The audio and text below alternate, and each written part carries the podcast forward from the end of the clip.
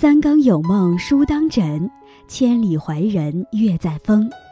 大家好，这里是深夜读书，每晚陪伴你。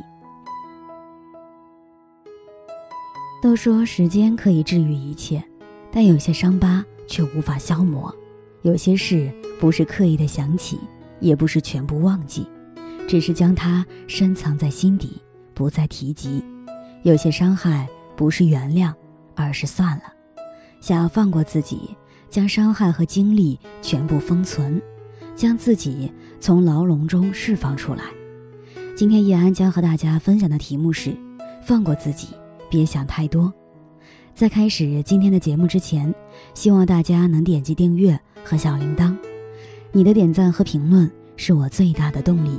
感谢大家的喜欢，深夜读书因你们而精彩。人生就像是一场旅行。身上背负的东西太多，只会越走越累。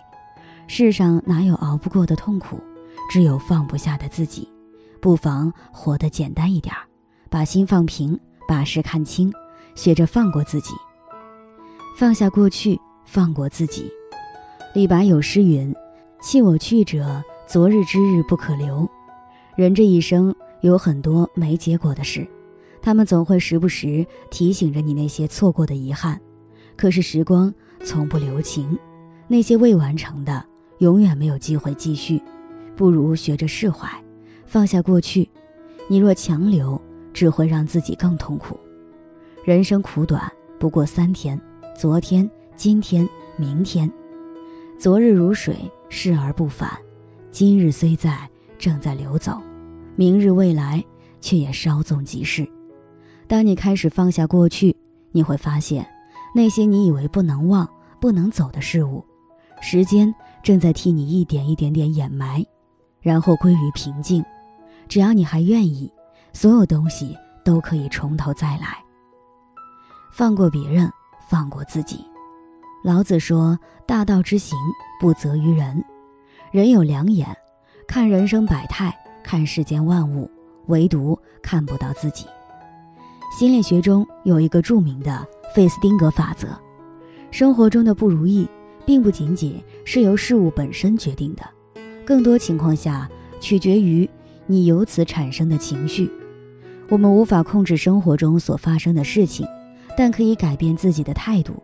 当意外来临，人们第一个想到的都是去寻找可以责怪的对象时，往往结果就是让事情越来越糟糕。高晓松和前妻离婚时说。感谢时光流逝中的恩宠，感谢成长与回望，感谢缘分，感谢信仰。聚散自有天注定，不怨天，不怨命，但求山水共作证。无独有偶，陈绮贞和相恋十八年的男友分手时，很多人替她痛骂渣男，浪费了她十八年的青春，而她却说：十八年，我们没有怀疑爱，而是更懂得了。爱人与被爱，后来在他巡演里，他还是会笑着大声介绍：“这是我的吉他手小虎。”不是所有的相遇都有结局，但是每一场相遇都自有它的意义。经验过某一段时光，我们对付出的青春最好的珍惜，就是不否认曾经的相爱，也不遗憾现在的离开，不恨不怨，不念不惦，执念若放。天地水明月朗，自己若放，他便风轻云淡。一切疑难杂症交给时间就好了，顺其自然就好了。正如《乱世佳人》中的郝思嘉，在每次绝望的时候都告诉自己的话：明天又是新的一天。在痛苦面前，唯有时间才是最好的良药。你需要做的是过好当下，在最难熬的漫长黑夜里开出花来。待到冰雪消融后的那天，便是莺飞草长的暖春。真正的放下是悄无声息的，不是绝口不提、左右掩饰，也不是吵着嚷着说“我忘记你了”，而是在时间的沉淀下充实自己，为自己发光发热，在将来某天提及他的时候，能做到心如止水、波澜不惊。一个人真正成熟的标志，就是不再开始指责别人。而是改变自己，不管是在家庭还是工作中，遇事不妨先解决问题，不用纠结于谁错。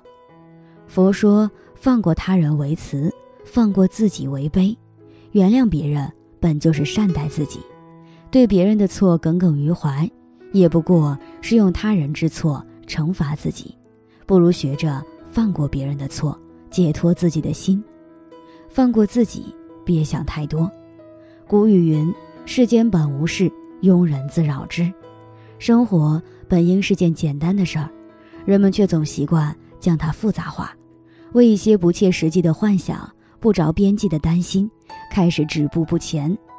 古时齐国有人忧天地崩亡而夜不能寐，并为此陷入无穷无尽的忧虑中。我们往往会因为想的太多，把自己也变成那个忧天的奇人。人生没有万无一失，该来的总会来。与其担心未来，不妨好好享受现在。为有可能出现的意外而惶惶不安，只是在折磨自己。人生在世，悲也一世，乐也一世，不妨放下这些忧虑，放过自己。人生的苦，大多是因为放不下，放不下过去的错，放不下别人的错，放不下心中的错。其实余生还长，愿你少一些抱怨，多一些宁静，放过自己，拥有属于你们的。幸福小日子，与朋友们共勉。大家好，我是依安。深夜读书最新开启了新的互动环节，每周三会有一个留言周结，每个人的留言都很有见解，都很棒。我会挑选几条感触到我的留言与大家分享。感谢大家对深夜读书的喜爱和支持，深夜读书因你们而精彩。有读者小林在视频，在这个世界上，一个人真正的成熟都是从敏感开始中留言。不对，如果在公司被不尊重，其实不必强忍待下，因为就是有太多为了忍耐而待下去的人，才会搞得社会出现越来越多有精神病的坏人。若说是为了家人，那只是借口，说穿了只是不敢离职而已。别人也是敢打赌，你不敢离职。才继续欺负你。每天人力银行有超多职缺，真的不必为了找借口而不快乐的待在公司。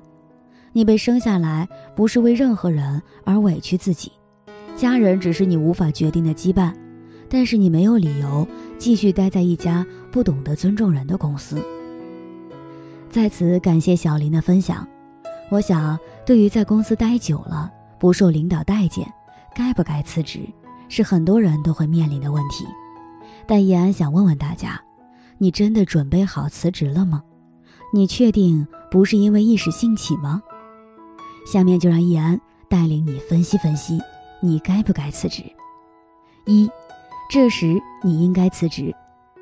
一，如果因为公司没潜力，如果你是因为公司没有潜力，但自己想要追求更高远的志向，公司满足不了，所以想离开。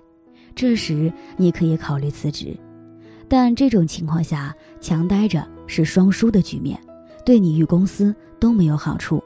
但要记住，如果公司止步不前，但你绝不能止步不前。二，公司连工资都发不出了，工作固然重要，但最基本的生存还是要保证的。这时要是连生存都保证不了，当然要辞职。二。辞职了之后怎么做？如果因为第一点的那两种情况导致的辞职，那辞职之后，你最需要做的一件事情是复盘，复盘自己为什么会在第一点犯那些错误。首先要思考，你为什么上份工作会找一个潜力不足的公司？是找工作不认真、太随意，还是经验不足，在辨识上做得不到位？自己应该如何改进？其次。如果之前那份工作连工资都发不出了，那说明什么？你到现在才发现，对公司的资金流动太过于迟缓，这同样是你要考虑的问题，避免同样的问题在下份工作上发生。三，这时你要慎重行动。一，任务完成不好，所以想走，有这样一种可能：自己的本职工作总是完成的不太好，这样逐渐会被领导冷落责骂，之后自己就更没有信心与激情做好了，所以越来越不开心，想离职。二任务太难，所以想走。有这样一种可能，你很努力，能力也特别棒，但是把手头的任务实在太难了，每次都无法很好的解决，让你崩溃。并且领导也没有给你足够的支持，让你越来越做不下去了，你也越来越不开心，想离职。三，领导太笨，所以想走。有这样一种情况，你的能力足够，很多问题也能快速的解决，但奈何领导太笨，能力不够，总喜欢瞎指挥，并且反复的改变他给你下达的命令，这让你很崩溃，所以你也越来越不开心，想离职。四，同事又笨又针对自己，所以想走。有这样一种情况，你的同事自己水平不行，但你又特别优秀，所以总是针对你，让你在工作执行上变得更难，你也会很憋屈，因此工作不开心，想离职。五，不想给别人打工了，所以想走。有这样一种情况，你觉得跟别人打工是件特别委屈自己的事。总感觉自己屈才了，以自己的实力至少要做老板才行。于是每天想着创业，这样在工作上自然也会不开心，想离职。四，那离职还是不离职呢？在第三点，易安说了五种要慎重的情况。这一大点，我们来聊聊针对第三大点的五种情况，我们要不要辞职呢？一，提升自己最重要。当你因为任务完成不好，所以每天工作都不开心的时候，找个时间和领导聊聊自己的现状，并提出需要帮助的请求，从领导那儿得到一些能够更好完成任务的方法，再去执行，提升自己就好了。千万不要因为任务完成不好而不开心，想辞职。这样的话，你在任何公司都会有任务完成不好的时候，都想辞职，肯定不行。而应该去思考，我如何能够把任务完成得更好。二，及时沟通，增加韧性。当你因为任务太难，所以每天工作不开心，想辞职的时候，及时与上级或同事沟通，寻求帮助，并且私下里用合适的方法提升自己的韧性，让自己能够在获得了帮助之后的情况下，用高强度的韧性对抗困难。如果没人帮助，任务难度不合理。那就辞职吧。三，忍住沟通就好。当你因为领导太笨，所以每天工作都不开心的时候，这时先忍住你的脾气，与领导多多沟通，看能否把更多的决定权交接在自己手上。在这之后，如果事情还是毫无进展，那就辞职吧。四，学会换位思考。当你因为同事太笨又针对自己。所以每天工作都不开心的时候，先换位思考一下，想想自己是不是哪里没有做到位。如果不是这样的，那就与同事沟通，寻求解决方案。如果对方不愿意妥协，就想针对你，那你就辞职吧。五想创业，三思而后行。当你因为想创业，所以每天工作都不开心的时候，你先问自己几个问题吧：你愿意做销售吗？你愿意零零七吗？你愿意负债几百万吗？当你这三个问题都能够愿意，那你就辞职创业去吧。在此，依然希望大家能够慎重做出自己的选择，祝大家都能前程似锦。